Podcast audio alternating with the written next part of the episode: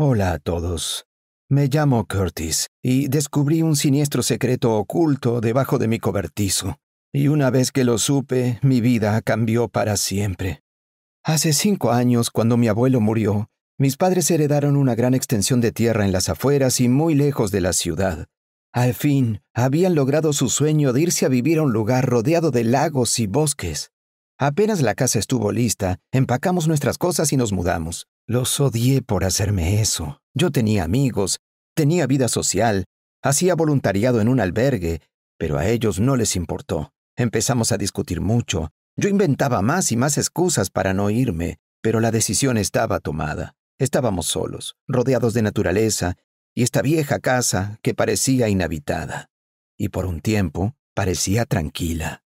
Pero una mañana mi madre me pidió que fuera a recoger un poco de albahaca. Salí de la casa hacia el jardín. Estaba caminando cuando noté que nuestro cultivo de zanahorias estaba vacío y lleno de huellas, de huellas grandes. Fui al invernadero y noté que también faltaban algunas verduras.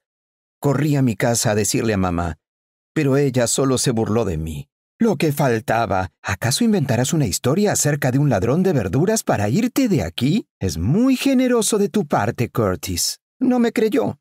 En las siguientes semanas, si veía algo que desaparecía del jardín, no decía nada a nadie. Pero mientras más intentaba ignorarlo, las cosas se estaban poniendo cada vez más extrañas. Como esa semana en que fui al lago. Dejé mi bicicleta en la hierba y fui a nadar un rato. Quería tomar un baño desnudo. Pero me di cuenta de algo, y qué importa, de todas formas estaba solo, no había nadie ahí en un kilómetro a la redonda. Fue cuando escuché a alguien reírse. Estaba seguro de que era una chica. Me di vuelta.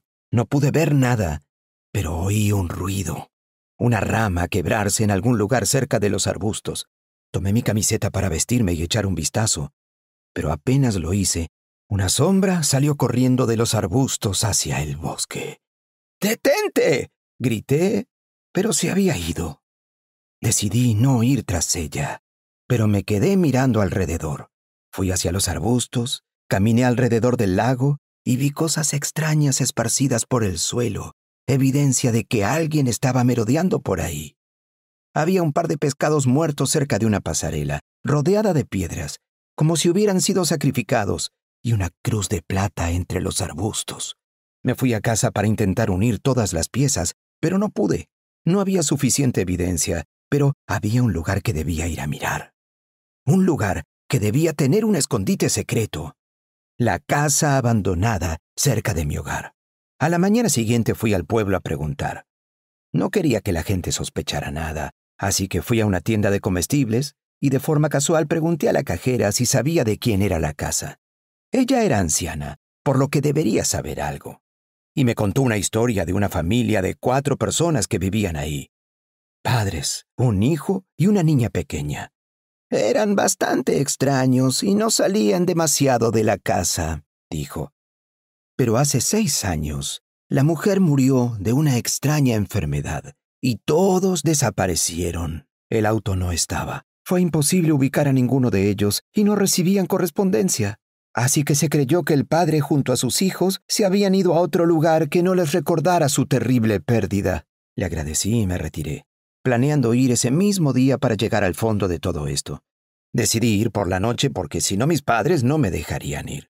Pero tenía mucho más de lo que quería. Esa noche me preparé como si fuera una misión secreta.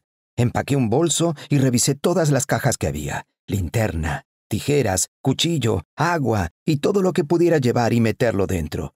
Y una pequeña cámara para poder darles evidencia a mis padres. Caminé a través de los terrenos hasta la casa. El pórtico estaba cubierto de enredaderas y polvo. Las puertas estaban sin cerrar y un poco abiertas por lo que entré. Las tablas del piso crujían con cada paso y yo temblaba.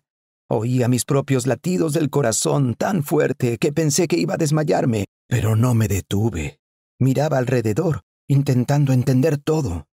Parecía una casa idílica de los años cincuenta. Fotografías de la familia colgaban de la pared cerca de las escaleras y mientras las miraba pensé que tal vez no estaba solo allí. Escuché un canto extraño en alguna parte de la casa. Sonaba como si estuviera muy lejos. No pude adivinar de dónde provenía. Sonaba como una oración a muchas voces superpuestas entre sí. Sentí escalofríos por toda la piel. Nunca fui creyente, ni en Dios, ni en fantasmas, pero esto se sentía sobrenatural. Seguí recorriendo otros 15 minutos con la esperanza de encontrar algo, pero no había nada. Solo vi algunas cosas que parecían haber sido utilizadas por la familia que había vivido ahí hace mucho tiempo y me llamó la atención. Habían dejado ropa y algunos utensilios de cocina. ¿Por qué se habían mudado a otra casa sin llevar estos artículos indispensables? ¿Por qué alguien los dejaría ahí? Pero se me ocurrió hacer algo que me atormentaría durante las semanas siguientes. Fui a la pieza de la chica y cerca del espejo encontré un peine.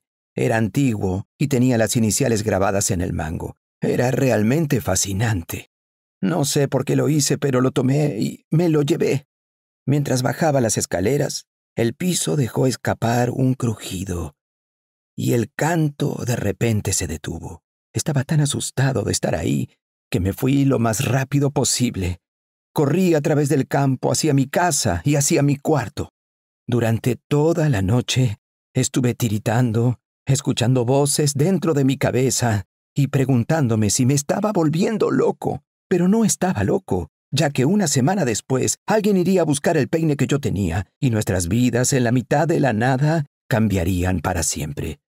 En los días siguientes no hubo señales del ladrón de verduras, como si quien estuviera en esa casa supiera que estuvo cerca de que lo atraparan y prefirió pasar más desapercibido, o al menos algunos de ellos, porque ese jueves Vi a la persona dueña del peine y entonces supe que mi vida ya no volvería a ser la misma.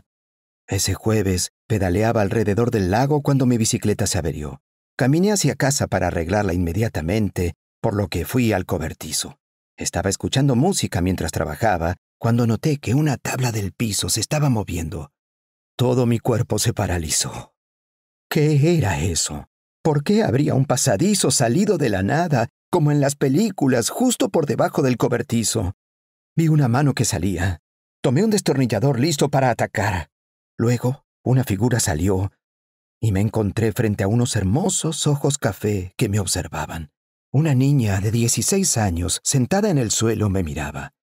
Me sonrió y me dijo, Tú tomaste mi peine, ¿verdad? Parecía como si la situación fuera de lo más normal para ella. Yo estaba aturdido. Sentí mi boca abrirse, pero no pude articular ninguna palabra. ¿Me lo devuelves, si no es mucho pedir? dijo ella. Me senté a su lado, lo que pareció no importarle. ¿A dónde lleva este túnel? pregunté, tratando de no asustarla. El padre no querría que responda preguntas, me dijo. Curioso, pero el padre sonaba como a un apodo. Intenté hacerle más preguntas, pero ella insistió en que le devolviera su peine. Fui a mi habitación y volví con él. Raven, ese era su nombre, tomó el peine en sus manos como si fuera la cosa más valiosa que tenía en el mundo y susurró, Era de mi madre. Se puso de pie, me sonrió y con una sonrisa inocente me dijo, Parece simpático, es una lástima que tengas que morir. Y se fue por el túnel, Intenté gritarle, pero ella no me respondió y yo no me atreví a ir solo por ese pasaje. Pero no puedo dejar de pensar a qué se refería con eso. ¿Por qué moriría? ¿Sabía mucho?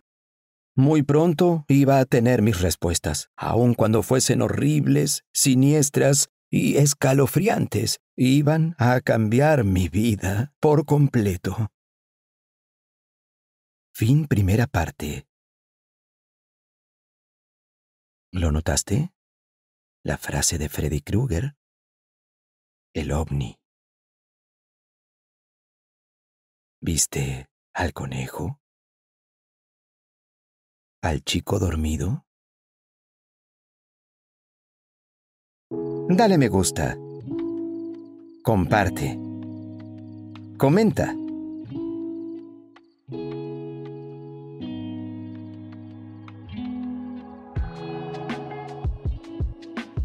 Gracias por ver el video.